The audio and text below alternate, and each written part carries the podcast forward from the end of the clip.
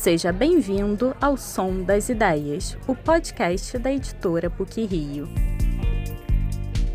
Olá a todos os ouvintes do podcast Som das Ideias. Neste episódio, contamos com a participação de Renato Lessa e Rosana Colbines, coordenadores do Centro Primo Leve, dedicado à obra e aos temas do escritor, um dos maiores intelectuais do final do século passado, e organizadores do livro Mundos de Primo Leve, recém-lançado pela editora PUC Rio, em parceria com a Numa Editora. Rosana é professora associada do Departamento de Letras e do Programa de Pós-Graduação em Literatura, Cultura e Contemporaneidade da PUC Rio mestre em letras pela Universidade Federal do Rio de Janeiro e doutor em literatura comparada pela Universidade de Chicago. Renato Lessa é mestre e doutor em ciência política pelo Instituto Universitário de Pesquisas do Rio de Janeiro e professor da pós-graduação em teoria do Estado e direito constitucional e da pós-graduação em filosofia da PUC Rio.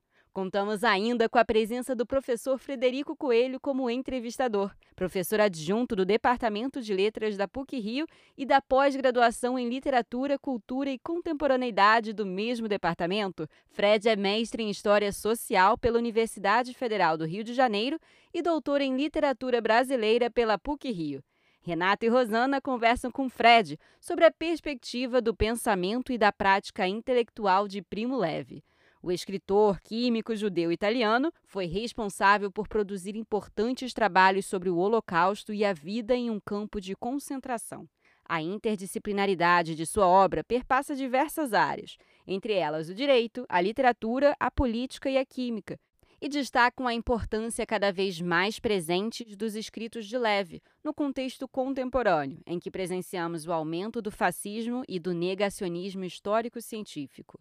Fred, Rosana, Renato, é um prazer tê-los conosco. Fred, o microfone é todo seu. Obrigado. Bom, olá Rosana, olá Renato, prazer conversar com vocês, né? Vamos bater aqui um, um papo sobre o livro Mundos de Primo Leve, organizado por vocês dois, pela, lançado pela editora PUC em parceria com a Numa Editora. E acho que antes da gente falar do livro, seria um pouco é, importante assim para nosso ouvinte, né, saber um pouco quem é esse personagem que a gente vai falar aqui ao redor dessa conversa, né, de trajetória tão rica que é o Primo Leve. Uhum. Bom, Primo Levi é, é, na verdade, um dos maiores intelectuais do, do, do, final do século passado, na segunda metade do século passado. Nasceu em Turim, em 1919, e faleceu em 1987 também em Turim, é, saído da vida voluntariamente, para colocar a coisa desses termos. E tem uma trajetória extremamente interessante. Ele, na verdade, é de origem judaica, né, ligado à, tradição judaica do Piemonte é, é, italiano, é, uma família judaica, mas muito laica, mas ao mesmo tempo muito mergulhada numa tradição humanista e de cultura científica ao mesmo tempo, que despertou nele desde cedo uma curiosidade científica pelo mundo impressionante e uma, e uma decisão desde o início da vida, quer dizer, desde que se, se percebe como sujeito, né, de organizar uma espécie de arte da memória. Ele tinha uma capacidade mnemônica é, inacreditável, né? quase que igual a do Funes, o memorioso do Borges. Né? É, é impressionante. E sem essa memória, teria sido impossível escrever os relatos que ele fez sobre o campo de extermínio. Né? Bom, ele, é, a trajetória é, acadêmica dele, ele é químico, né? Ele é um dos é, é, ele é um dos últimos italianos judeus a conseguir entrar na universidade. Ele entra em 36 no Instituto de Química, em 38 vem as leis antijudaicas que proíbem a entrada dos judeus na universidade, mas permitem que os que lá já estavam é, pudessem continuar. Ele, ele é laureado acho, em 39, 40 por aí em química e no diploma dele aparece é, Primo Levi, químico de raça hebraica. Hum. Quer dizer, ele inaugura exatamente essa marca, químicos de raça hebraica, está escrito no diploma, enfim. Isso é uma marca importante, né? E vive, portanto, o antissemitismo italiano, quer dizer, que vai se radicalizar muito a partir dessa época, a partir de 38, e tendo uma, uma, uma essa retaguarda humanística muito forte, ele acaba, junto com os companheiros de, de, de geração, se vinculando a um movimento antifascista ligado a, a um movimento chamado Justiça e Liberdade, criado por um bravíssimo liberal italiano chamado Piero Gobetti. Né? É uma tradição política na Itália que deu figuras muito interessantes talvez a mais, mais famosa tenha sido Norberto Bobbio, né? a ideia de um socialismo liberal, né? que era um socialismo não comunista, não marxista, e de um liberalismo que não era só o liberalismo no sentido jurídico, né? tentativa de juntar princípios da liberdade e da igualdade, um movimento muito interessante. Primo Levi é ligado a esse Partido da Ação, ou Justiça e Liberdade, e participa de, uma, de um grupo de guerrilha romântico, ele mesmo vai dizer, que mal armado, romântico, totalmente despreparado, que acaba sendo capturado nas montanhas perto de Turim. Com isso, ele é levado para um campo de internamento perto de Módena, e daí, alguns meses depois, ele vai num comboio com cerca de 900 pessoas para Auschwitz e sobreviveram cerca de 20 desse comboio. Né? E, exatamente é, o período que ele passa em Auschwitz, de, de janeiro de, de fevereiro de, de 44 a janeiro de 45, é o período que serve de experiência originária para a escrita do seu primeiro livro, que vai ser publicado em 47, que é Isto um Homem, né? e que é um livro muito muito curioso, porque ao mesmo tempo que ele está baseado no certo testemunho da, da experiência vivida no campo de extermínio, né? Ele fica num campo satélite, trabalhando como escravo, numa, num comando químico, né? E, e, e, exatamente por ser químico, ele consegue ter condições melhores de sobrevivência, porque num dado momento ele faz um concurso para trabalhar como químico no laboratório do campo, uma coisa completamente surrealista, né? E isso, portanto, protege ele do segundo inverno, dá condições para que ele possa para que ele possa é, resistir. Então, o primeiro livro é, é isto um homem é, é parte dessa, desse primeiro, dessa primeira experiência, mas, ao mesmo tempo, é um livro que não pode ser entendido só como puro testemunho, porque, primeiro, ele tem uma pretensão de universalidade, né? é isto um homem, e não memórias de Auschwitz, como, por exemplo, a edição americana optou por, por, por designar, né? quer dizer, Survival in Auschwitz, né? quer dizer, descaracteriza completamente a pegada. A pegada dele é geral, antropológica, o homem, né? isso é um homem, como seu quer dizer, companheiro de infortúnio, Roberto Antelme, que também ficou preso em Buchenwald, e quando sai escreve um livro publicado também em 47 chamado A Espécie Humana, quer dizer, sem combinar. Quer dizer, os dois, dois dos grandes escritores da Shoah né, contam a experiência do campo a partir de uma perspectiva genérica. É a humanidade que está envolvida nisso. Quer dizer, são judeus, evidentemente, há o antissemitismo, estamos aqui porque somos judeus, mas a experiência vivida ela tem uma dimensão humanitária, que abrange, interessa a humanidade inteira, essa experiência. Então, isso, isso, eu acho que isso é muito interessante. Acho que pode ser um bom começo de conversa nosso, né? porque o livro foi recebido por gente como Italo Calvino, que reconheceu imediatamente no livro talento literário, e não apenas o que o Elie Wiesel depois vai chamar de literatura de testemunho. Eu não gosto, quer dizer, acho que existe uma literatura de testemunho que é fundamental, ela é heróica, tudo que a gente puder dizer de bom vai ser pouco. Mas ali tem o que eu chamo, nas coisas que eu tenho escrito, de sobrepasso do testemunho, que é o que? O apuro formal, a busca da forma. Por uma razão muito simples. Né? Auschwitz é, um, é o mundo informe. É, então, a, a tentativa é de dar forma ao que não tem forma. Então, há uma busca da forma. Há uma busca da forma. Então, essa forma ela é poética, essa forma ela é aforística, essa forma é descritiva, essa forma usa de truques de fragmentação para instigar, para provocar o leitor, interpelar o leitor, trazer o leitor para dentro do texto. Não tem uma forma padrão. É, a mesma coisa a gente encontra na Charlotte Delbo, uma sobrevivente também de Auschwitz, uma comunista italiana, sobrevivente, escreveu três livros geniais sobre Auschwitz, reunidos num livro chamado Depois de Auschwitz. E é isso também, quer dizer, poesia, depois vai para o aforismo, vai para a descrição, vai para a memória, porque não há forma. Né? Então, é, o, Leve e, e, sobretudo Leve e, e Delbo foram obrigados a ir para a literatura. Né? É, na verdade, foram para a imaginação literária para poder fazer valer o realismo. Isso é muito interessante, né? Quer dizer, a ficção e a realidade, a ficção é a condição de transmissão da realidade. Então, por, por, isso que eu acho que ele é grande, né?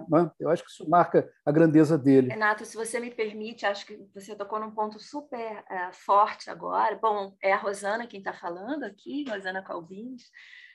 E eu acho que talvez valeria a pena, né? Pensei agora, é, ler um trechinho do Antelme e um trechinho do Primo Leve para a gente é, ouvir né, um pouco essa escrita nesse lugar que você aponta aqui, que é o lugar da imaginação, né? essa tensão entre a imaginação e testemunho. É, diz lá o prefácio do Roberto Antelmo. Há dois anos, nos primeiros dias após nosso retorno, fomos todos, creio eu, tomados por um verdadeiro delírio. Queríamos falar sem fim ouvidos. Disseram-nos que nossa aparência física já era por si só bastante eloquente, mas acabávamos de voltar, trazíamos conosco essa memória, nossa memória e experiência ainda viva, experimentávamos um desejo frenético de contá-la exatamente como ela se passara. Entretanto, desde os primeiros dias, parecia impossível superar a distância que descobríamos entre a linguagem de que dispunhamos e essa experiência que, na maior parte dos casos, ainda operava em nossos corpos. Como nos resignarmos a não tentar explicar como chegáramos àquele estado no qual ainda estávamos? Contudo, era impossível, mal começávamos a contar, sufocávamos. A nós mesmos, o que tínhamos a dizer principiava então a nos parecer inimaginável. Essa desproporção entre a experiência vivida e o relato possível apenas veio a se confirmar com o tempo. Lidávamos então com uma dessas realidades que dizem superam a imaginação. Doravante era claro que tão somente pela escolha, ou seja, ainda pela imaginação, poderíamos tentar contar qualquer coisa. Não é? E no prefácio do Primo Leve, curtinho, né? É... Sou consciente dos defeitos estruturais do livro e peço desculpas por eles. Se não de fato, pelo menos como intenção e concepção, o livro nasceu nos dias do campo. A necessidade de contar aos outros, de tornar os outros participantes, alcançou entre nós, antes e depois da libertação, caráter de impulso imediato e violento, até o ponto de competir com outras necessidades elementares. O livro foi escrito para satisfazer essa necessidade em primeiro lugar, portanto, com a finalidade de liberação interior. Daí o seu caráter fragmentário. Seus capítulos foram escritos não em sucessão lógica, mas por ordem de urgência. Né? Então, muito bonita né? essa relação é, entre beleza. a necessidade do relato, a impossibilidade do relato, é, e a única possibilidade do relato através da ficção, da imaginação, né? da recomposição dos fragmentos, é, num modo de apresentação né? que, de alguma maneira, pudesse também enlaçar os leitores, né? ou mesmo a inquietude né? do nosso presente é, como leitores a, a as interpelações que esses autores nos lançam lá de trás. Né? Então, o trabalho da memória enlaçada à imaginação é fundamental é? para criar esses modos de apresentação, é? em que a gente se sinta também como leitores concernidos é? por aquilo que a gente está lendo. Então, acho que o Renato toca num, num, num lugar importante da gente sublinhar nessa conversa. Não, isso aí só que vocês falaram de cara, né? Só com uma pergunta sobre a, né, uma trajetória resumida do, do Primo Leve já daria cinco podcasts nosso aqui, né? Essa, esse debate é sensacional, né? Realmente da, da, utilização da ficção, né? E a gente podendo pensar que a ficção, ao contrário do que dizem como o Saer, né, o escritor argentino coloca, né? A ficção não é o contrário da verdade, mas sim a ampliação, né, das ideias de verdade possíveis, é. né? Uhum. É, já dá uma conversa uhum. infinita aqui entre a gente. Gostaria de ficar horas falando sobre isso. Mas acho importante né, a gente também é, falar um pouco da origem desse livro. Né? Esse livro ele é fruto de um colóquio que vocês realizaram na PUC, no centenário né, do Primo Leve, não é isso? E queria ouvir Centenário um do Nascimento. Isso. Foi em 2019, né, Renato? Em setembro de 2019 Foi. a gente realizou esse colóquio. Uhum. E se vocês quiserem falar um pouco sobre né, tanto o colóquio como a ideia provavelmente já no colóquio, né, pela qualidade que a gente vê das falas e tudo, de como foi a passagem do colóquio, a criação do colóquio, né, e a ideia depois do livro. Acho que a gente pode fazer um bate-bola uhum. aqui, né, Renato, sobre é, yeah. a relação desse colóquio também com uma exposição anterior, não foi? Em 2015, que aconteceu no Centro Primo Leve de Turim, chamada também Mundos de Primo Leve, né? A gente, de alguma maneira, herda é, essa rubrica ao pensar esse colóquio na PUC, mas se você quiser reiniciar, Renato, depois eu eu é. sigo é. aí. Não, só talvez uma, uma, uma, uma, referência inicial, né? Quer dizer, na verdade, o, o, o esse colóquio está ligado a uma série de, de, iniciativas e de ideias que eu e Rosane vivemos discutindo há muito tempo, e talvez a mais importante delas seja a criação na PUC de um centro de pesquisa ligado à obra do Primo Levi. Que ele foi criado, já está criado, enfim, formalmente, e cabe-nos agora uhum. né, desenvolver, e você, Fred, inclusive, faz parte dessa, dessa conspiração. Ah, né? quero muito. Criar um centro, centro Primo Leve, né? que é capaz de reunir pesquisadores brasileiros no primeiro momento, concernir o descobra do Primo Leve, e explorar também as conexões internacionais que nós temos. Né? Quer dizer, eu acabei criando ao longo do tempo uma conexão bastante forte com o Centro Primo Leve de Turim, que é o primeiro centro desse, com esse tipo de característica, que tem, enfim, todo o arquivo bibliográfico do Primo Leve, né? em Turim, então tem toda uma inserção na comunidade hebraica turinesa, na comunidade também da, da memória da resistência antifascista. Né? É uma outra configuração. Lá eles têm uma centralidade muito grande. E nos dão um apoio substantivo, no sentido de ideias e de estímulo. E, e, e, e, eu tinha já há muito tempo né, a ideia de criar no Brasil uma cátedra Primo Leve. Né? Tentei fazer isso na Biblioteca Nacional, quando estive lá entre 2013 e 2016. Chegamos a fazer uma, uma conferência Primo Leve lá com a vinda do diretor do, do Centro Primo Leve, o Fábio Leve, que é autor do, do, ensaio de abertura do livro. Esteve conosco, Mas, enfim, inclusive, né? fez a conferência conosco, de abertura. Uhum. Exatamente. Mas aí o governo ao qual eu pertencia caiu, foi deposto, em 2016, né? eu evidentemente saí da Biblioteca Nacional, porque era aquele governo que eu pertencia, não o que veio. E quando vim para a PUC, as primeiras coisas que eu fiz foi conversar com a Rosana. Rosana, eu acho que a PUC é um ambiente mais interessante do que a Biblioteca Nacional para criar um centro de pesquisa, porque aqui a gente tem, primeiro, vários cursos, uhum. uma possibilidade de interação interdisciplinar extraordinária. Quer dizer, a coisa já começa. Eu estou na, na, sou professor do Departamento de Direito, professor da pós de Direito e Filosofia, Rosana está lá na Letras. Né? Tá, então, veio gente da química que ajudou a gente a montar o colóquio. Então, a gente já começa já, o pessoal de design que, que gostou do projeto e que está desenvolvendo a forma, forma importante né, para o Primo Leve, né?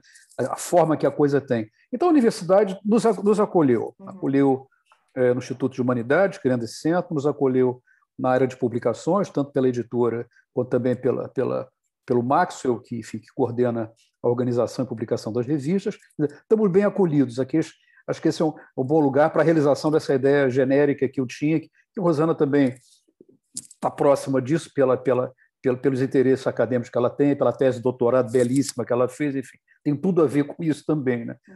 Nós acabamos convergindo com isso. E o, e o, e o, e o colóquio, né, foi, ele aproveitou a data de 2019, que é a data do centenário.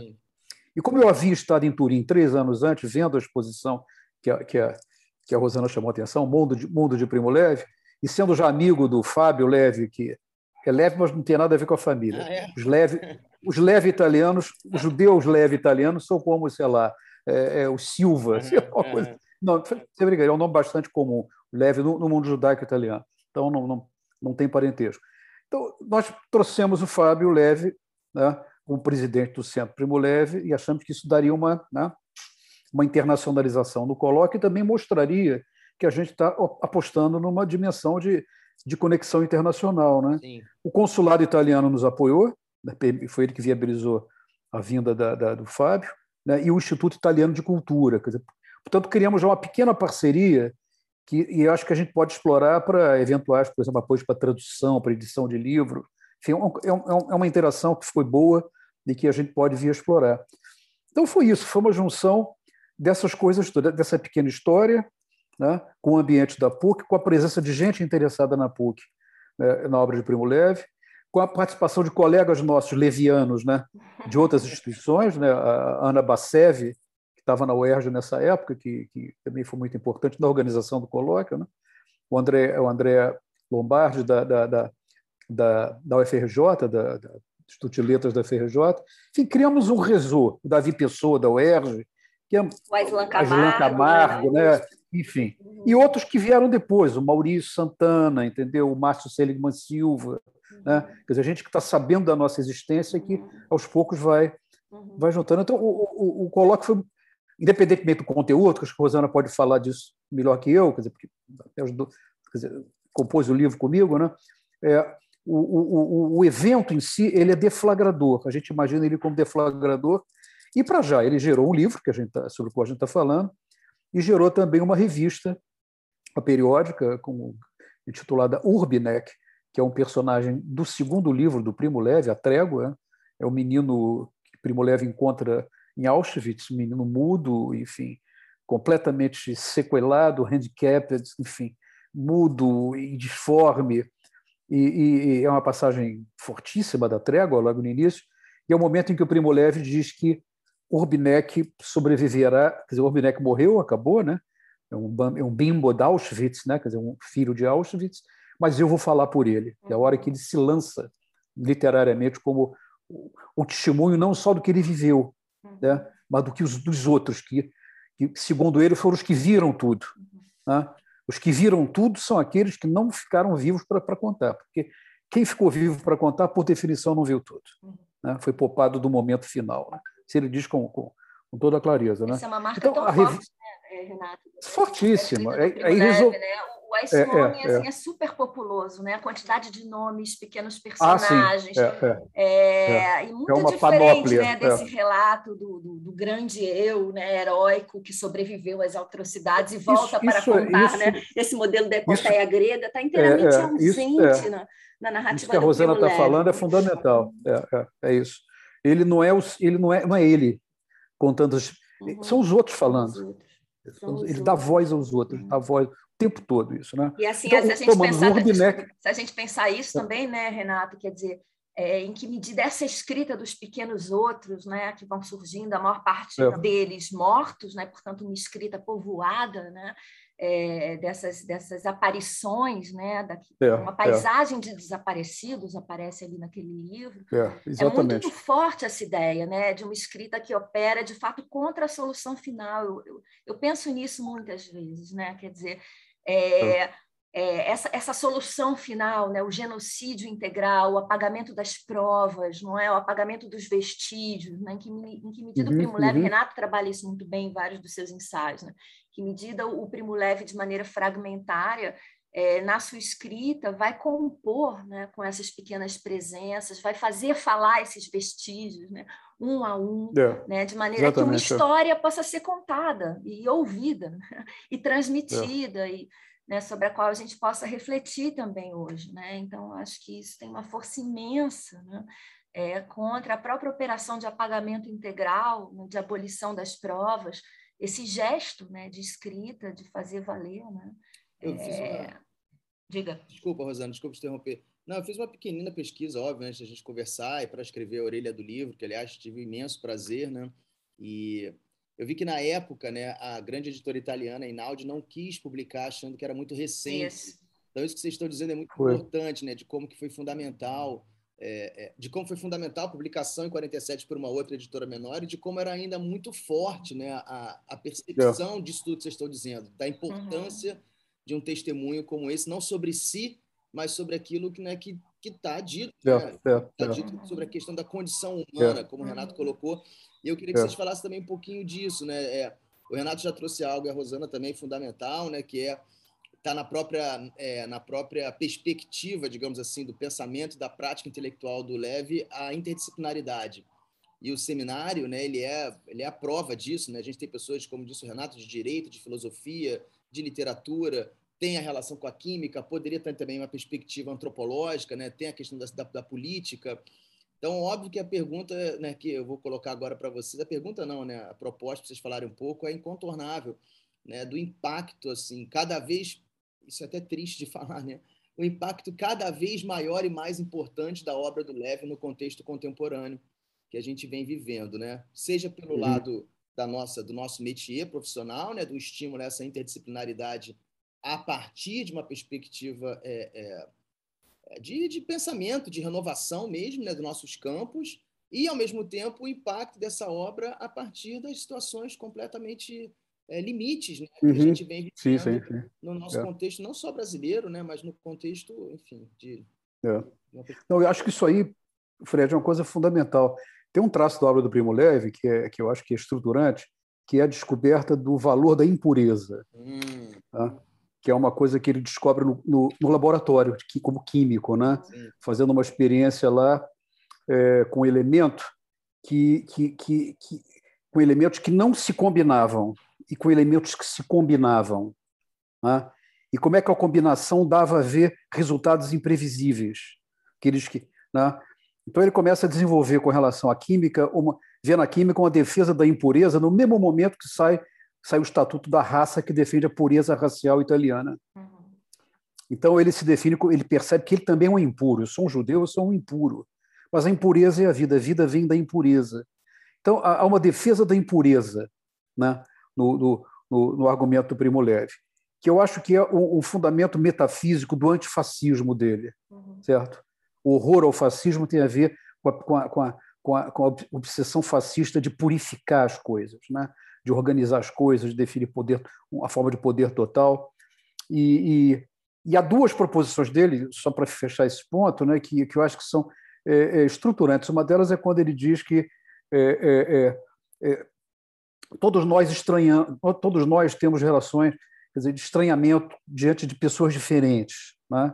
Isso está na nossa alma, isso é normal, digamos assim, uma percepção do diferente, do estranho. Né? O problema é quando isso se transforma na ideia, quando isso adere à ideia de que todo estrangeiro é um inimigo. Né? A passagem doutrinária para a ideia de que todo estrangeiro é inimigo. E, segundo ele, essa definição do estrangeiro como inimigo é a porta aberta para o campo de extermínio. Né? É essa posição que autoriza o fascismo e o campo de extermínio. Né? E a outra proposição que é interessante também, para trazer para essa questão que você põe, da utilidade dele para os tempos que correm, é a ideia de que o fascismo não é um regime datado historicamente finito. Toda época tem o seu fascismo. Isso. Ele diz isso uhum. num, num, texto muito interessante. Algo né? que Humberto Eco então, também, de alguma maneira, vai retomar. É, mas põe isso de maneira muito forte e o fascismo pode estar presente quando destroem. Aí é premoni... Parece que ele viu certos lugares. Né? Destruição da educação, da cultura, da ciência, da imprensa, uhum. a difusão da mentira. Né? Você não precisa ter o, o óleo de rícino, o arame farpado, a câmara de gás. Né? Uhum. Você pode ter outras manifestações fenomênicas que desorganizam a vida, a vida, a vida comum. Claro. E no fundo, qual é a utopia do Primo Levi? É um mundo assim sem classe, é um mundo imaginário, é um mundo... não, a utopia dele é você chegar em casa de noite, encontrar sua comida quente, uhum. entendeu? Encontrar os uhum. filhos, os amigos, a mulher, sei lá, o familiar, né? E como é que o fascismo destrói o familiar, né? O fascismo e o campo, né? Que destroem a, a ideia do familiar. Então acho que isso é muito interessante, uhum. quer dizer, porque que há uma potência discursiva né? Que pode ser aplicada para outros contextos que não são o contexto uhum. historicamente imediato do campo. É, de né? alguma maneira, essa ideia é. da impureza se conecta com uma outra imagem é, importante para o Primolev, que é a ideia da zona cinzenta. Né? Então, acho que isso também opera ali, né? Está na própria pergunta, é isso um homem, né? que não se refere tão somente aos perpetradores né? fascistas nazistas, é isso um homem também, né? É, muitas vezes é o próprio narrador, é o próprio Primo Leve, né, que se auto-pergunta, é isso um homem, né, que diante de uma torneira, né, Renato, naquela cena é, importante da Isso um Homem, né, em que, enfim, ele vai com um uhum. grupo de prisioneiros e encontra uma pequena torneira enferrujada que goteja uma água potável e ele ali dilata essa experiência, né, num parágrafo longo, uhum. Ah, perguntando não é o que fazer né o que fazer o que faz um homem também nesse momento bebe Não. sozinho a, as, a, as, poucas gotas de água potável ali divide com o seu companheiro avisa a todos os outros prisioneiros que há um pouco de água potável ali né? é, e essa pergunta é isso um homem ressoa nessa zona cinzenta é, quando o imperativo é sobreviver, eu primeiro, eu segundo e eu terceiro. Né? Ele, na verdade, acaba escolhendo a, é, o caminho do meio e avisa apenas ao seu colega Alberto, né? que estava o grande amigo dele no é, campo, e os dois dividem é. aquela pouca água que existia. Meia e gota para cada um. É, ele relata eles caminhando de volta né? É, ao dormitório, né? como ele precisa enfrentar é, a, a a face né, é, interpeladora de um outro prisioneiro que percebeu né, que o que tinha ocorrido, né, que ele e todos os demais tinham sido excluídos né, é, daquela notícia da água potável. E isso assombra o Primo Leve ao longo da vida, né, essa água não dividida é. né, com os demais. Essa, essa, então é muito interessante essa muito zona poderosa. cinzenta, ela é muito nuançada, né, esse, esse ensinamento da escrita do Primo Leve, eu acho, né, de que é, de que, mesmo nas situações mais extremas, em que é claro que uns matam e outros morrem, né, ainda assim é preciso ler em filigrana, né, é, é perceber não é, é, é, que, de, de, fato, a realidade pode ser decomposta decantada de muitas maneiras, não é, que há muitas nuances em cada uma dessas situações. É, e acho isso assim admirável uhum. e, e para o nosso tempo é muito relevante, né? A gente de alguma maneira é, é. aprender é. a ler, né? Esse mundo cheio de iniquidades e violência também é com esse espírito de decantação, né? Muito detida, né? É de cada cena, né? Que coloca o ser humano à prova. É essa, acho que essa é a grande, é a grande força da obra, né? Que vocês estão trazendo nesse livro, nessa passagem, como o Renato e você, Rosana, estão falando, né? A linha tênue entre o estranhamento e o enfrentamento, né? Como o fascismo consegue botar, né, o estranhamento que é natural de todos nós que vivem em comunidade para a lógica do enfrentamento permanente, né? Para a gente encerrar nossa conversa, já que nosso podcast é breve, né? Queria que vocês, né, aquela pergunta clássica de quem está lançando o livro, queria que vocês destacassem, assim, se quiserem, se acharem que vale a pena, né, um aspecto desse livro que é muito rico, né, assim, não só é, recomendo aos leitores, não é porque eu estou envolvido fazendo a orelha do livro, mas porque realmente né, são ensaios de extrema qualidade, de muito apuro, né, não só textual como intelectual, para os tempos contemporâneos, de pessoas é, que trabalham com essas questões há muito tempo, né? E queria que vocês falassem alguma coisa assim final de, de destaque, né? O que vocês recomendam para os leitores? Óbvio que aquela pergunta cabotina, né? Tipo, como é, como é que eu recomendar o livro que a gente está organizando? Mas algum destaque da força né, desse, desse, desse uhum. livro que está sendo publicado né, agora e que, repito, para quem está ouvindo, ele é de extrema importância. Ele não é um livro para especialistas, né? ele é um livro para pessoas interessadas em pensamentos né, de tolerância, de provocação, é. né, de reflexão é. em tempos críticos. Né? Uhum. É. Eu, eu, eu recomendaria a orelha. A orelha é muito interessante, né, Rosana? começar pela orelha, é sempre bom começar pela orelha, né? Porque o, o autor da orelha está implicado, ele não pode mentir. Né? Ele pode ser processado no PROCON depois, né? Você vê a orelha, depois lê o livro, não tem nada a ver com o que a orelha diz, mas não é o caso. Não, não, tem. A orelha é. como, diria, como diriam os antigos, lá dão fé. Acho que de alguma maneira, né, Renata, esse livro tentar, é. acompanha, né, o tá afinado a essa é, dimensão poliédrica, né, da, do, do, próprio Primo Leve e da sua produção, né, no testemunho, na ficção, enfim, na é. química, não é, na ciência, eu acho, na poesia, eu acho que de alguma maneira todos os capítulos a aqui ideia, dos diferentes autores título, vão... né? O próprio título que a gente plagiou lá dos colegas de Turim indicava isso, né? Mundos, né? Não é a obra do Primo Levi, né? Eu acho que a gente tentou reunir. Faltou muito, faltaram mundos, né? Quer dizer, a gente não tem um capítulo forte sobre química, não uhum. tem. Fiquei, Quer dizer, eu menciono os poucos. Né? Fiquei curioso também, não, Renato, desculpe interromper, ah, porque eu quero ah, depois recomendações de vocês sobre a obra de ficção científica dele. Né? Ele era Pois é, pois é. Então a gente pode começar até por aí, uhum. Fred. O que, que não tem no livro? Ah. O que, que o livro não pode incluir? A ficção científica, a uhum. fantascienza na né, italiana, né? Uhum. A, a, a, o lado químico dele a gente não pode desenvolver. Né? A poesia também não. Né? A gente até convidou o Maurício Santana, mas ele tinha um colóquio no México uhum. na mesma semana acabou não podendo. Então, é, é, o poliedro, na verdade, é um poliedro aberto, são muitos lados, né? que é, tem a ver mais com cubismo na sua fase mais alucinada, né? e, e, e que o poliedro, pelo menos, tem a forma fechada, né? ele se fecha, né? tem um número finito de lados. Né? E, mas tem lado. O que está lá é, é plenamente justificável. Quer dizer, existem ausências injustificáveis mas não há presenças injustificáveis. Perfeito. Pode começar por aí. E que bom que então, tem temos... a parceria da revista Urbinec, né, que está sendo é. lançada é. junto com o Mundos de Primo Leve, e aí a produção Isso. segue, a gente continua catalisando através da revista. Então, por exemplo, temos lá de abertura, vamos, vamos, vamos bater uma bola, Rosana, para ver se nossa memória conjunta lembra dos capítulos todos. Há lá um texto de abertura do Fábio Leves sobre a ideia de diálogos, que é uma coisa que o Primo Leve né? Ele recupera também algumas inteira. entrevistas do Primo Leve ao é, longo da vida. Ele é. era muito bom de entrevista. Ele era um grande entrevistado é. do Primo Leve, além era uma outra faceta dele. Ah. E a gente publicou em bilíngue, porque o Fábio fez a leitura em italiano, uhum. certo, com a tradução simultânea, paralela, né? É, é, é, feita pela pela Alessandra, né? Uhum. É, uma coisa muito bonita. Então publicamos as duas versões.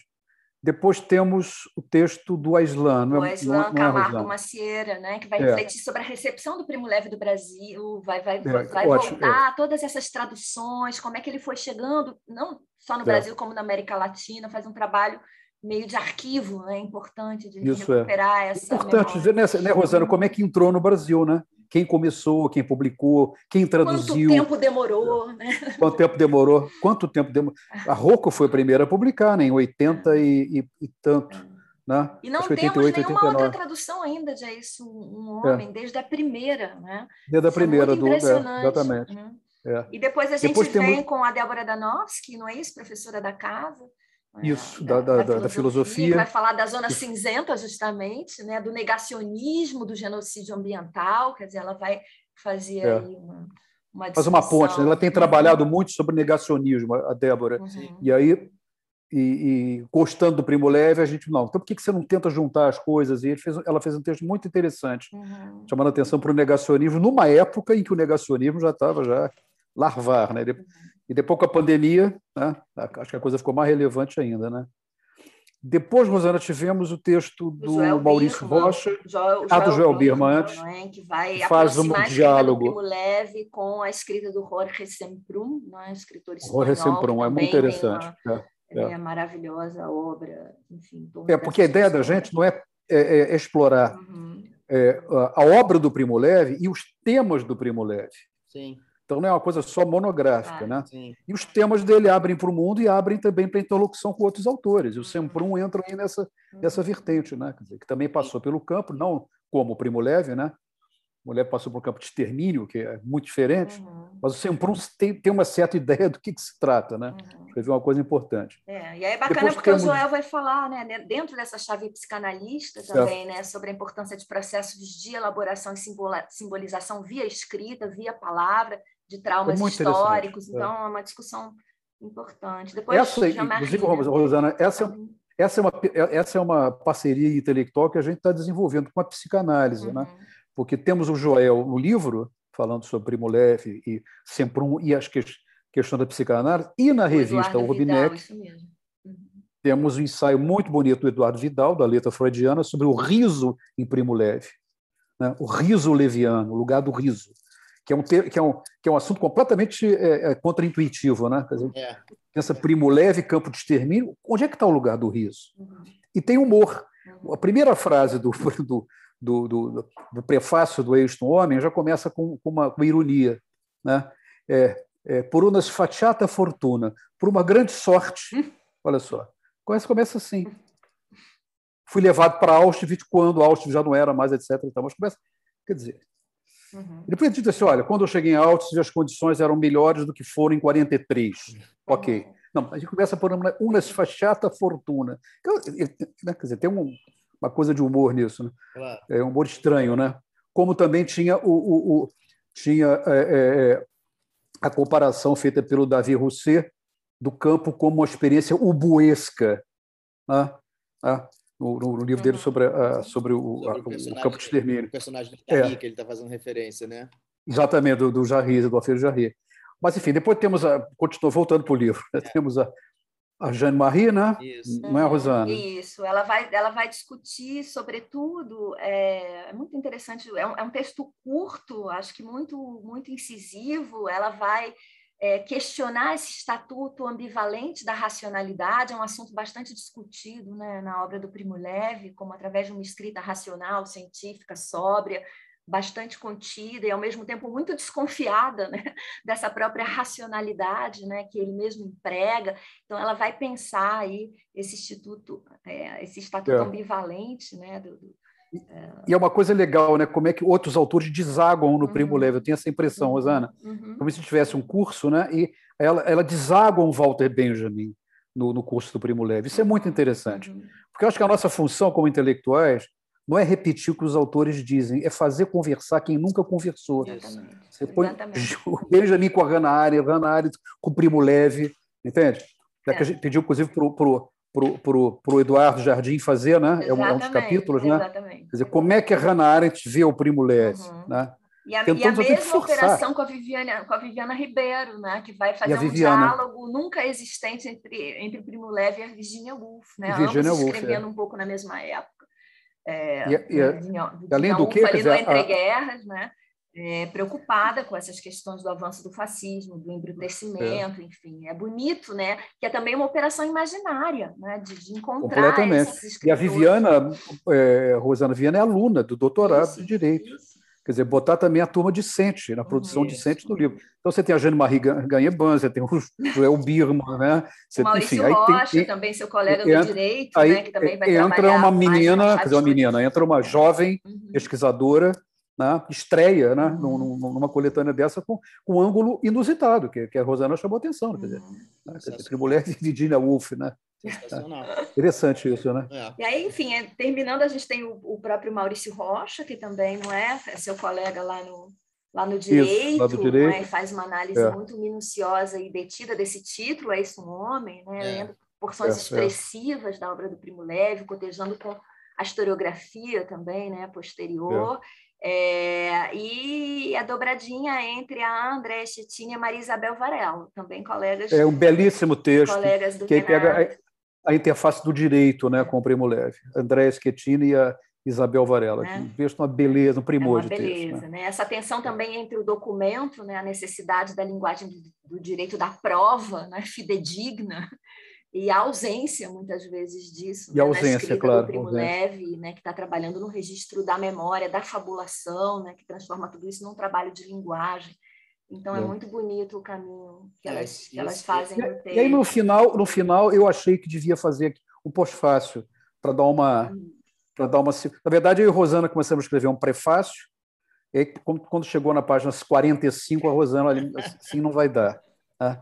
aí Fizemos uma apresentação inicial. Eu falei, breve. Renato, assim, nesse pós-fácil é. não é possível. Você tem uma pesquisa é. tão longeva, é. enfim, detida sobre a do Primo Leve, tem que, tem que ventilar isso para os outros.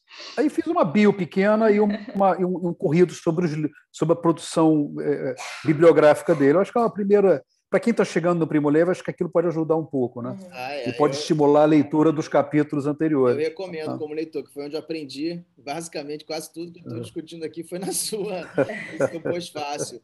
E é, né, só para a gente terminar, nesse né, que vocês falaram, né, não só sobre o livro, da importância dele, de tudo isso, né, das aberturas, né, é, e do desaguar de outros autores nessa conversa, espero que esse livro faça algo também que para não ser especialista na área, mas imagino que seja algo que vocês estimulem e desejem, né?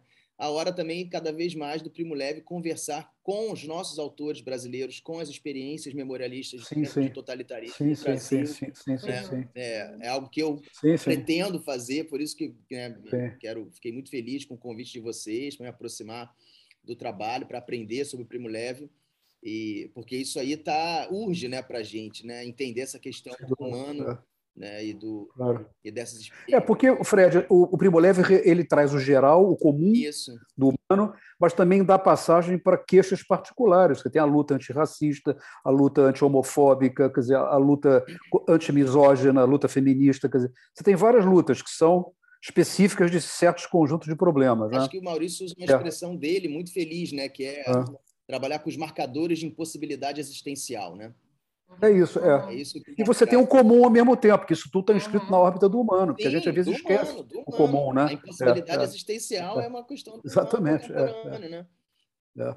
Muito obrigado. Então a ideia do Centro Primo Leve é isso, a gente tem um espaço para falar do Primo Leve e dos temas dele. Né? Quer dizer, ou seja, uhum. jogar a bola para frente uhum. e não ficar só fazendo homenagens ao personagem, que, aliás, ele merece todas, né? Mas não é só isso que a gente quer fazer. Uhum. Eu acho que a melhor homenagem a ele é não ficar fazendo homenagem a ele. É, e fazer né? o gesto de, de passar, né? não como, como você falou, né? como vocês falaram, de um escritor datado numa certa experiência da história, Exatamente. mas um escritor que tem um pensamento aberto, contemporâneo, universal Isso. e que pode ser né, uhum. utilizado Exatamente. para muito além é. né, do que uhum. já é extremamente fundamental de ler, que é a experiência né, do Holocausto, de tudo que eles viveram.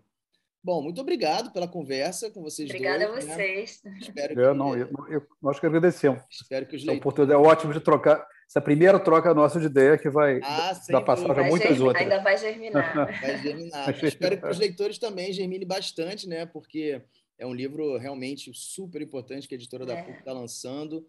Isso, a gente deve agradecer muito né, ao Felipe Gomberg e a toda a equipe, a editora PUC. Sim. São muitos apoios ao Instituto também de Humanidades, Estudos Avançados em Humanidades, não é? Aqui o Centro Primo está vinculado, o apoio do decanato, do CCS, CTCH, enfim. É, esse apoio institucional é importantíssimo né, é, uhum. para é, uhum. esse projeto vá adiante, vá incorporando outras vozes, outras interlocuções. É isso então, maravilha. Obrigado, gente. Obrigado, Obrigada Felipe. Obrigado, Editora PUC. Obrigadíssimo. Um abraço. Até a próxima. Uhum. Tudo de bom. Até. Até. A editora PUC Rio agradece a presença dos convidados Renato Lessa, Rosana Colbines e Frederico Coelho no nosso podcast, falando sobre o livro Mundos de Primo Leve, lançado pela editora PUC Rio em parceria com a Numa Editora. Agradecemos a você, ouvinte, pela audiência e nos encontramos no próximo episódio do Som das Ideias. Até lá! Esse foi mais um episódio do Som das Ideias o podcast da editora PUC Rio.